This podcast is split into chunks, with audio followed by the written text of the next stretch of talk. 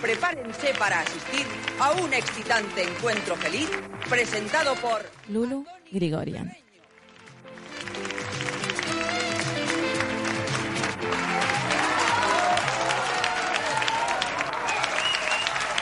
Gracias. Buenas noches, amigos. Buenas noches a los de casa. ¿Cómo estáis? ¿Qué tal? Gracias, gracias. Muy buenas tardes, amigos y amigas. Gracias a los de casa también. ¿Cómo estáis? Pues nosotras muy contentas y alegres, porque vamos a intentar haceros pasar un rato muy agradable. Si lo conseguimos, ya es algo satisfactorio para todas nosotras. Son las seis y media de la tarde y es lunes. Eso quiere decir que aquí y ahora arranca Hackearte, el espacio en el que jóvenes y no tan jóvenes nos reunimos en el sótano de la Fundación Nadine para hackear convencionalismos con mucho arte. Hoy charlaremos con Sergio Leiva, un tío de Móstoles, como él mismo se define, que ayuda a otros a construir cosas. El episodio de hoy se llama Ligar y otras maneras de emprender, así que no me enrollo mucho más y doy paso a lo importante. Mirad atentamente al elector. Yo me voy rápidamente porque es más alto que tú. Es más. Sí. ¿A mí qué me importa? ¿Y a mí qué me importa que sea más alto que yo? Me da igual. Recordaros solamente que nosotras estamos en iVoox, Spotify y Apple Podcasts y también detrás del correo hablamos arroba nadinfundación.org, en Instagram en arroba nadinfundación y en Twitter en arroba fundación nadin. Y sin más dilación, doy paso al hackeo de hoy. Allá vamos. Que no pasa nada. Como, ya ves, esto es- no, no es- no es un ambulatorio, esas cosas que llegas ahí, entras, es un sitio muy divertido. Venga, presentaros, nos contáis cosas, yo qué sé, el nombre y, y eso, y a qué os dedicáis, hobbies, etcétera, etcétera. Venga. Hola, me llamo María del Mar, soy de Córdoba. Pues hoy nos acompaña Sergio Leiva, con quien vamos a hackear principalmente y básicamente el recorrido y la carrera de un emprendedor, de un joven emprendedor. Emprendedor no. Emprendedor. Emprendedor, Así no. te voy a definir. es lo que eres, te guste o no.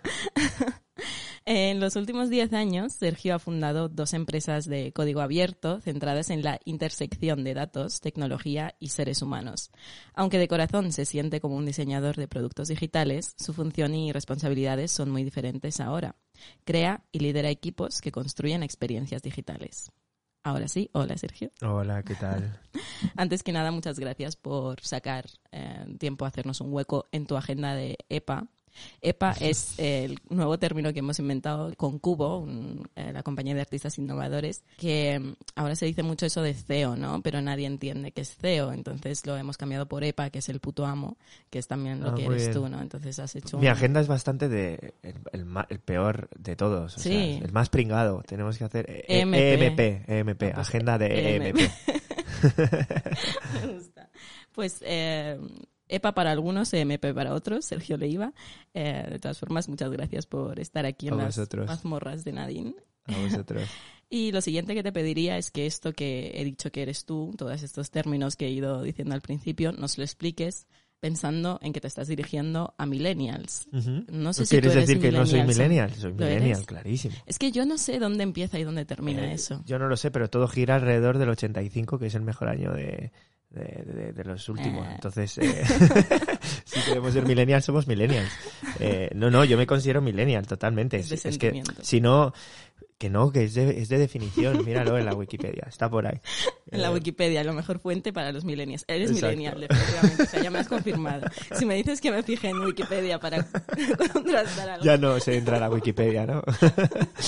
Eh, eh, no, o sea, yo, yo llevo como mi- toda mi vida laboral prácticamente em, trabajando en proyectos que conjugan tres cosas. Una, tecnología, dos, datos y tres, personas. Eh, las personas es porque detrás de cada, de cualquier empresa siempre hay gente. Y, y porque además em, todo lo que, o sea, cuando te, cuando te interesa crear productos digitales, te interesa que haya gente que los quiera utilizar, ¿no? Y gente que quiera comprar, comprarlos o al menos utilizarlos. Y, y eso he hecho, ¿no? La primera compañía es una compañía que se llama Visuality, que, en la que trabajamos, nosotros decimos que son historias que importan, solo trabajamos para agencias, gobiernos y ahora alguna empresa privada, en proyectos en los que utilizamos los datos para entender mejor eh, cómo podemos conservar el planeta, cómo podemos conservar las especies, la biodiversidad, eh, cómo podemos contribuir al cambio climático, cómo podemos mejorar las cadenas de suministros de las empresas, etcétera. Ese, ese es el legado que, que siempre diré que, que me gustaría dejar, ¿no? Que es esta compañía que, que está diseñada como la empresa en la que querremos trabajar cuando seamos mayores, y que es un lugar maravilloso para, para trabajar, eh, pero que fundamos hace ya unos cuantos años eh, Javier de la Torre, que era mi socio, eh, y yo. De esta compañía mm, nos lo pasamos muy bien. Eh, hicimos cosas muy raras eh, y más que, ¿no? Yo me acuerdo que los primeros titulares daban más pena que, que gloria, ¿no? Porque era como, eh, trabajan con la NASA y son españoles, ¿no? Que es como que definía muy bien todos los prejuicios que tenemos aquí en España, pero bueno, hicimos cosas muy chulas, pues ayudamos a descubrir planetas fuera del sistema solar con la NASA y, y datos del planetario de Chicago. Recreamos el clima hace 100 años con la Universidad de Oxford, eh, trabajamos con Global Forest Watch en, en, en, monitorizar en tiempo real o todo lo tiempo real que se puede hacer la, la deforestación del planeta, eh, bueno, un montón de historias súper chulas que podéis ver en, en, internet, Visuality con dos tetas eh, y Y al final. De ahí lanzamos otra compañía, que es lo que ahora se define como startup tecnológica, que se llama Carto. Es una compañía en la que intentamos ayudar a, entender dónde ocurren las cosas, a los equipos de ciencia de las empresas, de ciencia de datos, y hace análisis geoespacial. El análisis geoespacial es entender la relación que, existe entre dónde ocurren las cosas, el momento en el que ocurren y todo lo demás que está ocurriendo alrededor. ¿no? Eh, yo siempre digo que, que todo ocurre en algún sitio y no hacer uso de esa información, pues, pues es desde mi punto de vista, una falta de responsabilidad, ¿no? Sobre todo, yo siempre digo que todo superpoder o algo no es un superpoder si no puede ser utilizado para el mal. Estamos viendo cómo hay muchos usos de la información, pues que no, son los mejores o los que esperaríamos, pero también hay usos increíbles que nos permiten hacer cosas increíbles hoy que no éramos capaces de hacer hace 10 años, ¿no? Y, y con eso me quedo, con eso me quedo y eso es lo que, lo que siempre me ha gustado hacer. Muy bien, pues eh, tela de cosas que hace. Ya ves, vaya chapa, Sergio. vaya chapa. Yo hablo mucho, como ves, me cortas. no pasa nada, porque, bueno, también hablar de todo esto de una manera más concisa supongo que también es complicado, ¿no? Eh, pero bajando todo esto a una menor intensidad en ese sentido, y yendo al terreno de las cartografías de los uh -huh. mapas, me gustaría hacerte una pregunta muy, muy tonta, ¿vale? Pero, eh, bueno, dos preguntas muy tontas, porque estas preguntas me surgen mucho, me vienen continuamente. Eh, una es si los mapas te gustaron desde siempre de pequeño te gustaban los mapas? ¿Te acuerdas del primer mapa que estudiaste? No, no estaría bien que dijera que sí, pero no. Eh, eso es lo típico, ¿no? Sí, yo desde, desde que era pequeño seguía los mapas. No. Eh, en vez de leer cuentos, leía No, mapas. quizá el, el, mapa, el primero que me abrió como, que me, que me generó más interés, fueron dos. Uno, Google Maps, que uh -huh. sé que pierde romanticismo, pero, pero es la realidad, ¿no? Yo en el momento que me di cuenta de que... Eh, éramos capaces de tener un mapa de todo el mundo en nuestro teléfono móvil, uh -huh. me explotó la cabeza, ¿no? Cuando podías hacer zoom in y, y, entrabas y veías los nombres de las calles, me pareció increíble que esto fuera posible.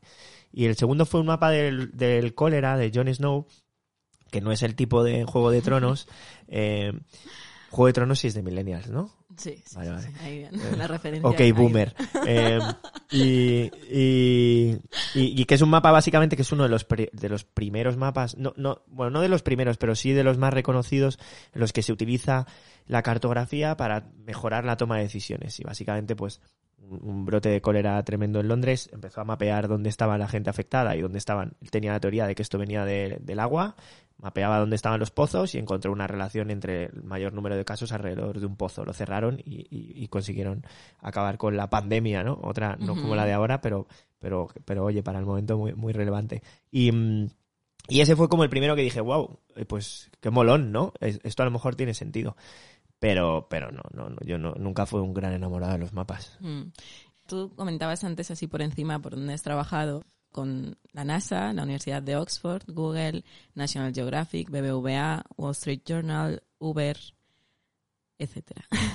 Entonces, yendo por partes, eh, la parte esta de NASA y Universidad de Oxford es como muy wow, ¿no? Muy impactante. Entonces, eh, trabajaste en el descubrimiento de exoplanetas esa experiencia, ¿cómo fue para ti? O sea, es trabajar con la NASA es como te imaginabas que iba a ser trabajar con bueno, la NASA. Bueno, a ver, no, no, no, no, fuimos a la NASA y nos sentamos allí a trabajar con no, a mí ellos, me gusta ¿no? imaginarte así. Trabajamos con, a mí también, a mí también. De hecho, este proyecto, aparte de ser eh, de los más divertidos cuando lo pongo en mi vida, me ayudó a ligar un montón por aquel entonces, ¿sabes? Que era una de mis preocupaciones principales, como la de toda, toda persona de 22 años eh, que se acaba de ir de casa. O sea, imagínate. Eh, yo creo que...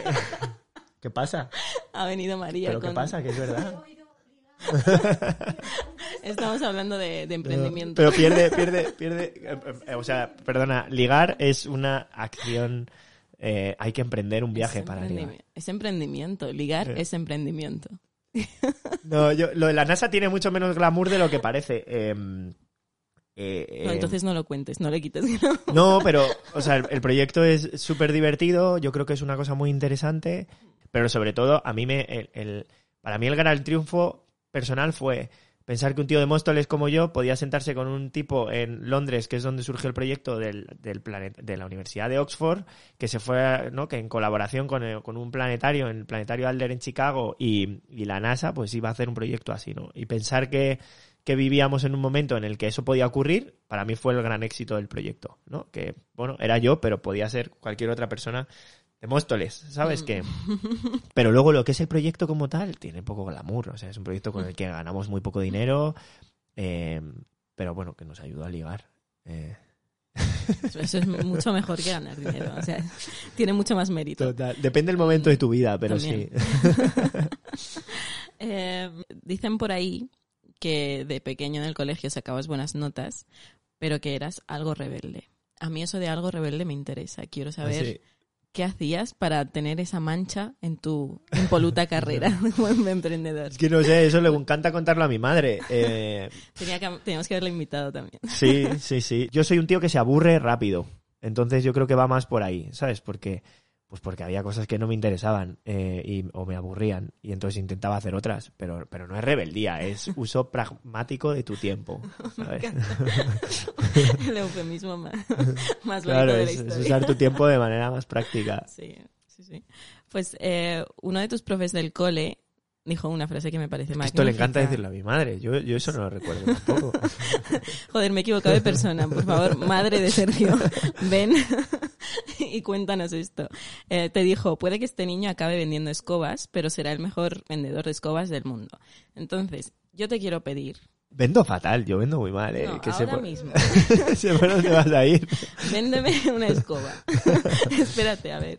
Yo vendo muy mal, yo vendo fatal. Entonces, o sea, a ver, esto es demostrar si el profesor este tenía razón o no. O sea, Yo creo que no iba por ahí. Yo creo que por donde iba era.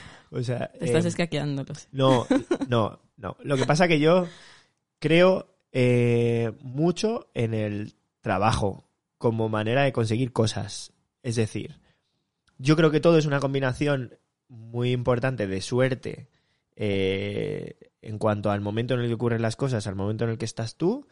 Es una combinación también de quién eres, ¿no? Y quién eres es la combinación de la gente con la que más tiempo pasas. eh, y es una combinación de trabajo. Sin el trabajo, lo demás no ocurre. O sea, el trabajo facilita que lo demás ocurra. Entonces, yo creo que iba más por la parte del, del trabajo. Yo soy un tío al que siempre le ha gustado trabajar. Eh, porque siempre, porque he considerado que el trabajo hace acercarte a conseguir las cosas.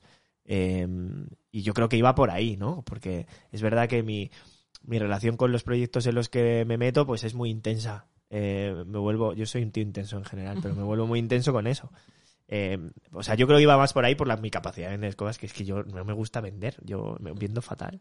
Vale, vender la escoba no la has vendido, pero el argumento tuyo me lo has vendido muy bien. Te lo compro. Sí, bueno, eso se me da un poco mejor, darle, darle la vuelta a la tortilla.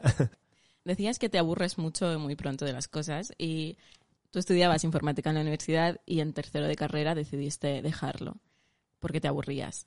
Dos preguntas. Primero, ¿cuántos años duraba la carrera? ¿Cuatro? ¿Tres? ¿Tres? Sí. ¿Qué? Era una ingeniería técnica que se llamaban.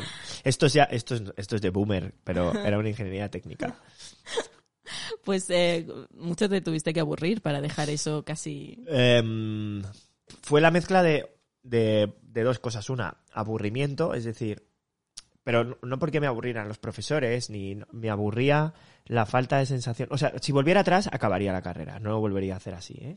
He dicho- es de las pocas cosas que me arrepiento. No dejéis la carrera. No dejéis la carrera. Eh, no, yo me arrepiento de verdad porque luego me he dado cuenta que cuanto mejores son los fundamentos que tienes o mejores son las herramientas que tienes, más rápido aprendes. Y, mm, yo soy creo muchísimo en que lo más importante en el mundo en el que vivimos ahora es aprender rápido y aprender mejor. O sea, estamos todo cambia súper rápido y lo que tenemos que tener son herramientas para aprender más y mejor y más rápido. Em, entonces, a mí me ha costado mucho como conseguir esas herramientas fuera de la universidad y hay cosas que no he conseguido y sé que me ayudarían hoy. Eh, fue un poco impaciencia, soy un tío impaciente también y fue un poco eh, curiosidad y fue un poco aburrimiento. Es decir, es, es, verdad que mi vida por aquel entonces, pues la universidad me parecía muy divertida. No es tan divertido como en Bellas Artes, la, informática, pero compartíamos facultad con ciencias medioambientales y químicas que hacían que el campus fuera un poco más divertido. Eh, eh, porque las clases de informática no. Muy divertidas no. No, no, no, no, como lo entendéis los de humanidades. Es otro tipo de diversión. Eh, y, y, entonces, eh, por, primero, eh, yo tenía mucha curiosidad por cosas que no estaba viendo en la facultad y quería verlas, y luego tenía impaciencia por enfrentarme al mundo real. Yo pensaba que no vivía en el mundo real. Y la realidad es que la universidad no se parece mucho al mundo real, es un mundo mucho mejor. Em, entonces, eh, por eso decidí, decidí buscar trabajo, no con la intención de dejar la universidad, sino de probar. Y, y bueno, y eh, pues me, o sea, una cosa me llevó a acabar dejándolo porque el trabajo me fue muy bien, tuve mucha suerte, eh, empecé a apresármelo muy bien trabajando, a dedicarle mucho tiempo al trabajo, empecé a progresar dentro de la, de la empresa donde estaba. Y, y bueno, y pues eso, pues fue, o sea, no era premeditado, no dije voy a dejar la carrera. Simplemente que empecé a vivir cosas que me traían, que me atraían más. Mm. Eh, pero no, o sea, es de las pocas cosas que me arrepiento. Empezasteis un blog, ¿no? Que dices que era bastante cutre con un amigo tuyo. Y en ese blog eh, investigabais la relación entre áreas protegidas y conservación de especies en peligro de extinción. Eso es más mérito de él que mío, porque la mayor parte del contenido lo hacía Javier. Eh, a mí siempre me interesó utilizar la tecnología para cosas buenas. Pero yo no era, o sea, Javier era el experto en conservación, no, yo no era ningún experto y me atrajo mucho lo que estaba, lo que estaba haciendo. Entonces empezamos a trabajar juntos en algunas cosas, una de ellas era esto, y eso dio, dio lugar a Visuality, pero pero ese, ese, mérito es más suyo que más suyo que mío. Eh, eh, o sea yo la, verdad es que el contenido que ponía el blog era cutre en cuanto a que lo, lo, importante era el contenido y era un contenido muy único muy de nicho no o sea si te interesa la biodiversidad informática pues es un blog muy guay pero hay muy poca gente a la que le interesa la biodiversidad informática ¿Ese blog sigue, sigue estando?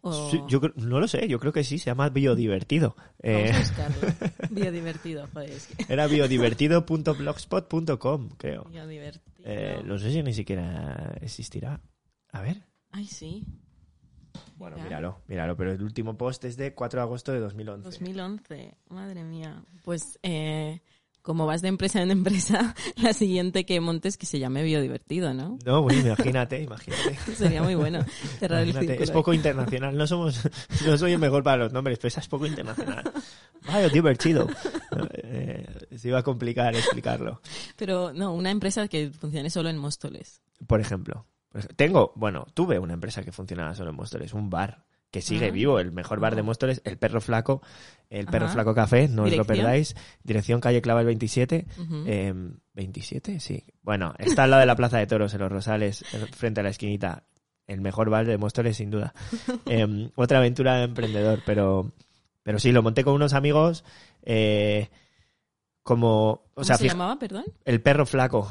Vas a flipar con las fotos, ¿eh? Sí, y con las reviews. Es que, o sea, solo hay buena gente en ese sitio. Joder, sí, ¿eh? ¿Eh? O sea, Alucinas. 644 reseñas de Google. ¿Y cuántas estrellas? Cuatro y medio, casi cinco. Cuatro y medio, casi cinco. O sea, mira. Eh, Mientras tú lo cuentas, yo voy a ver fotos a ver si hay de sí, comida. Sí, no, claro que hay, claro que hay de todo. Y los, vamos, y, vas a ver ahí los camareros y las camareras, gente majísima. Eh, y los socios del bar, que son los tíos más guapos de Móstoles también. Qué pinta eh, ¿Eso lo, lo seleccionaste eh, no, eh, o sea, yo era, yo era el otro. He dicho que era importante rodearte de gente, ¿no? Eh, yo era el otro.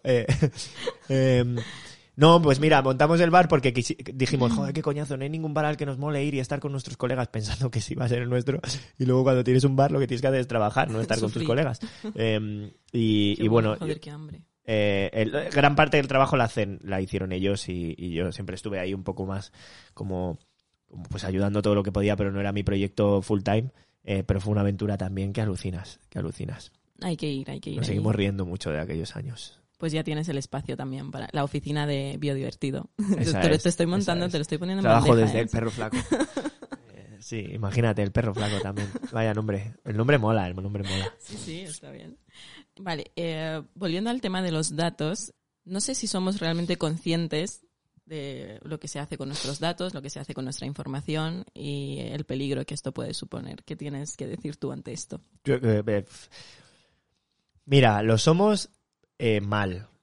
Es decir, yo cuando eh, con el tema del COVID, una de las cosas que hicimos, pues Carto y un grupo de gente, ¿no? Otras empresas y, un grupo de gente que se sumó a la causa porque sí, fue en cuanto nos pusieron en cuarentena, estuvimos unos días trabajando en una aplicación que se llama em, Corona Madrid y luego, pues, bueno, que era la de autodiagnóstico eh, auto, autoevaluación del COVID antes de llamar a los teléfonos de emergencia.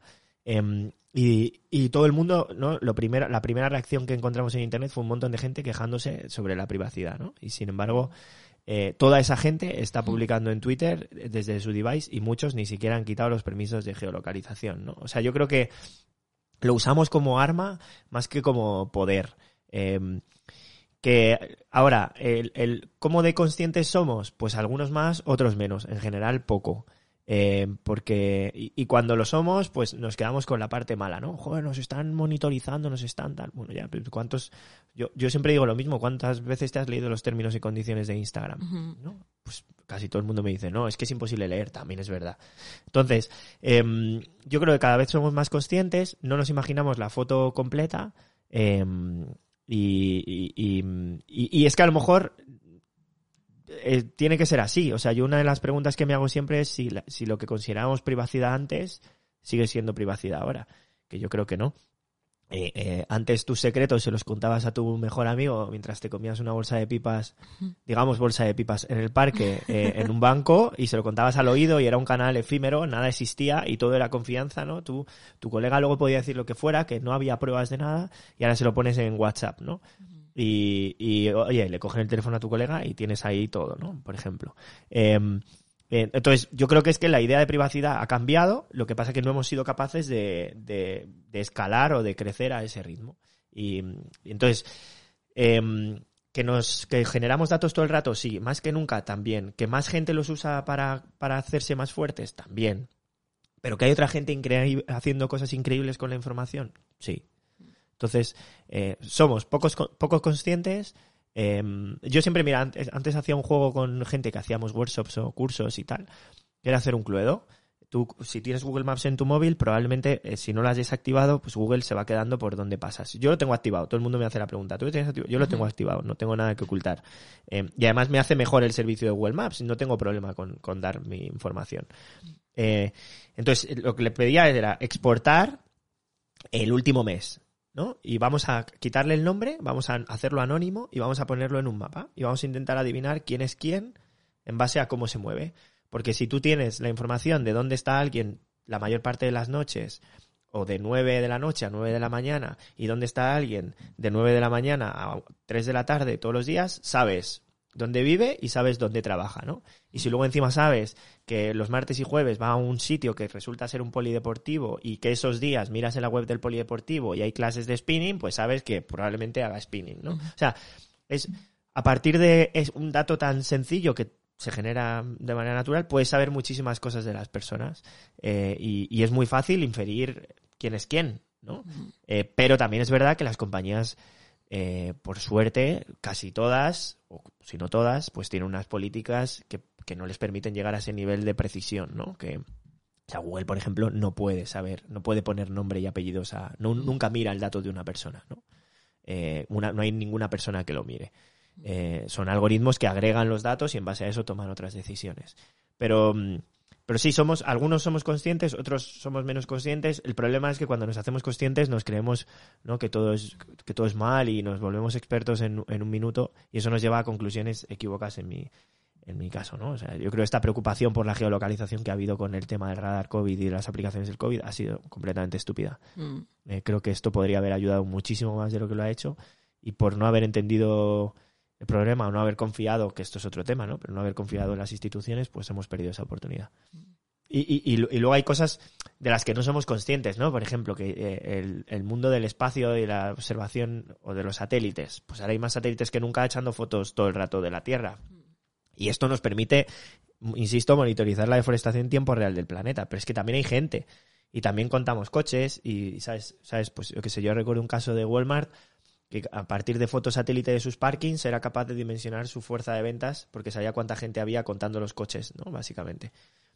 Pues una manera de contar personas. O sea, quiero decir que, que hay muchas capas de información que estamos generando que, que ocurren todo el rato, que, que se nos olvidan, y, pero que ya pasan. Y luego cuando tenemos que activar la geolocalización en nuestro móvil para, que, para evitar una pandemia, nos echamos las manos a la Mm. cabeza, ¿no? Pues no sé. Eh, yo creo que es pasarnos de, de listos en general. Mm. Me has recordado un trabajo de, de postfotografía, bueno, un trabajo que hizo un chico que no recuerdo su nombre, pero eh, primero le escribió una carta a la CIA preguntándole si existen los drones que nos hacen fotos desde arriba, no sé qué y tal, y recibió una contestación que, que, bueno, una carta en la que le decían nosotros no podemos afirmar ni negar la existencia o no existencia de tales drones. O sea, básicamente nada, ¿no? No le dicen nada. Entonces él coge ese mensaje de existencia o no existencia y con drones en el cielo de Nueva York escribe la frase existencia o no existencia. Entonces como que un minuto o algo así, después, unos minutos después, se mete a Instagram, busca el hashtag y encuentra un montón de fotos, miles de fotos de gente que yo que sé, ha visto el cielo y ha hecho una foto de eso, ¿no? O jugar un poco en- con todo ese contenido. Bueno, me ha venido a la cabeza, te lo quiero Hay, contar. hay tres cosas muy, muy guays. Uno, un activista igual de datos que mete, se coge una bici con un carro, mete un montón de móviles con Google Maps y simula atascos, porque mete un montón de gente en la misma calle a poca velocidad. Es buenísimo, no recuerdo el nombre. Luego hay un, un, pues un amigo con el que he trabajado muchos años y que soy absoluto fan eh, de este tipo que se llama Javier Arce, que ha hecho un, hace, hace poesía, o sea, es, un programador maravilloso y un artista increíble y un ilustrador buenísimo. Eh, es un súper humano. eh, y, y ha hecho un proyecto ahora, uno de los más divertidos. O sea, él lleva teniendo como una conferencia, un taller o un evento de, de poesía computacional, algoritmos que hacen poesía durante un tiempo, maravilloso. Buscáis Javier Arce en internet, lo encontraréis. Em, Javier en Twitter, ha conseguido Javier en Twitter, arroba Javier, que es brutal. Eh, y luego em, eh, ha hecho una de las últimas cosas, me pareció increíble, que es que mira en el timeline de un usuario las fotos que va haciendo y hay un algoritmo que las describe y con eso hace, escribe un, un- un ensayo, ¿no? O una, poesía. Y me parece increíble que, que habremos llegado, ¿no? Que, que puedas interpretar una foto de, de esa manera.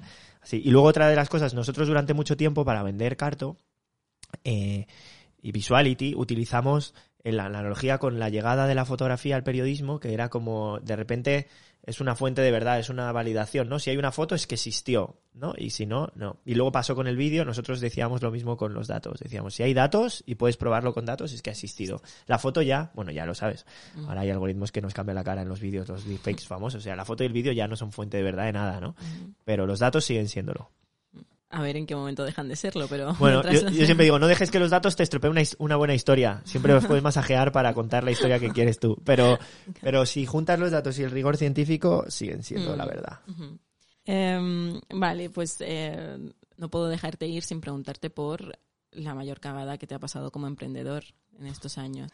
Mira, yo siempre digo, a mí me gusta mucho una frase de, de Einstein que dice, eh, no, he fall- no he fallado o algo así, dice, no he fallado, solo he encontrado mil maneras que no funcionan, ¿no? En mi vida todo ha sido encontrar maneras que no funcionan. Nunca he tenido la sensación de decir, era así, ¿sabes? Eh, mayor cagada. Pues es que ha habido tantas. O sea, yo creo que en general no darle la importancia que tiene eh, seleccionar bien la gente con la que trabajas. Creo que eso te lleva a muchas cagadas recurrentes. Eh, no saber decir que no. Decir, no, no ser capaz de decir que no te lleva también a, a- y yo soy malísimo diciendo que no, ¿eh? Eh, Aquí hay otro. eh, y, y eso te lleva a cagarla muchas veces. Eh, y, y quizá pensar pequeño. Eh, y, y no quiero caer en el, ¿no? En lo típico de hay que pensar grande, hay que cambiar el mundo. No, pero tampoco hay que pensar tan pequeño. Yo creo que eso también te lleva a cagarla muchas veces. Yo creo que, mira, la, la primera charla que di en inglés, tío, de- inglés de Móstoles. Fue en el CERN, que es el sitio este que tiene el acelerador de partículas más grande de- del mundo, está, está ahí en Ginebra. Y uno de los, eh, o sea, antes de entrar a la, a la charla, de darla, nos dicen, oye, qué guay, se ha llenado el auditorio, hay dos premios Nobel y el profe de Tim Berners-Lee, que es el creador de Internet, ¿sabes? Entonces digo, un momento. ¿no? Yo entré en crisis, ya- llamé a mi pareja, le dije, tía, mm, estoy cagado, ¿no? Y me dijo, mira, mm, Si están ahí es porque tienen algo que escuchar, ¿no? Tú diles lo que tengas que decir y para eso han ido, ¿no? Y, y, y, piensan que tú sabes más de eso, probablemente sea lo único de lo que sepas más que ellos, ¿no? Y yo creo que eso es consecuencia de pensar pequeño. dices, joder, ¿no? Un, Luego yo he trabajado con mucha gente de Estados Unidos y el americano se come la sala. Antes de entrar se, ha, mm. se, ha, zampado la sala, ¿sabes? Eh, tampoco hay que pasarse, ¿no? Pero bueno, yo pensar pequeño también ha sido una gran cagada muchas veces. Pues ahí están ya casi en forma de consejos esos tres puntos que, ha dicho Sergio. Ya me tengo que despedir, ir cerrando. Vaya. Pero esto ha estado muy guay. Eh, te voy a invitar más veces y como no sabes decir que no, pues yo me aprovecho. Sí, sí, sí, sí. Además aquí, aquí hay contactos. Aquí la gente, la gente se aprovecha, seguro que se aprovechan de otras cosas. Siempre, hay que aprovecharse. Molestar, aprovecharse eh, para no cagarla. Di que sí, di que sí. Pues muchísimas gracias. A vosotros.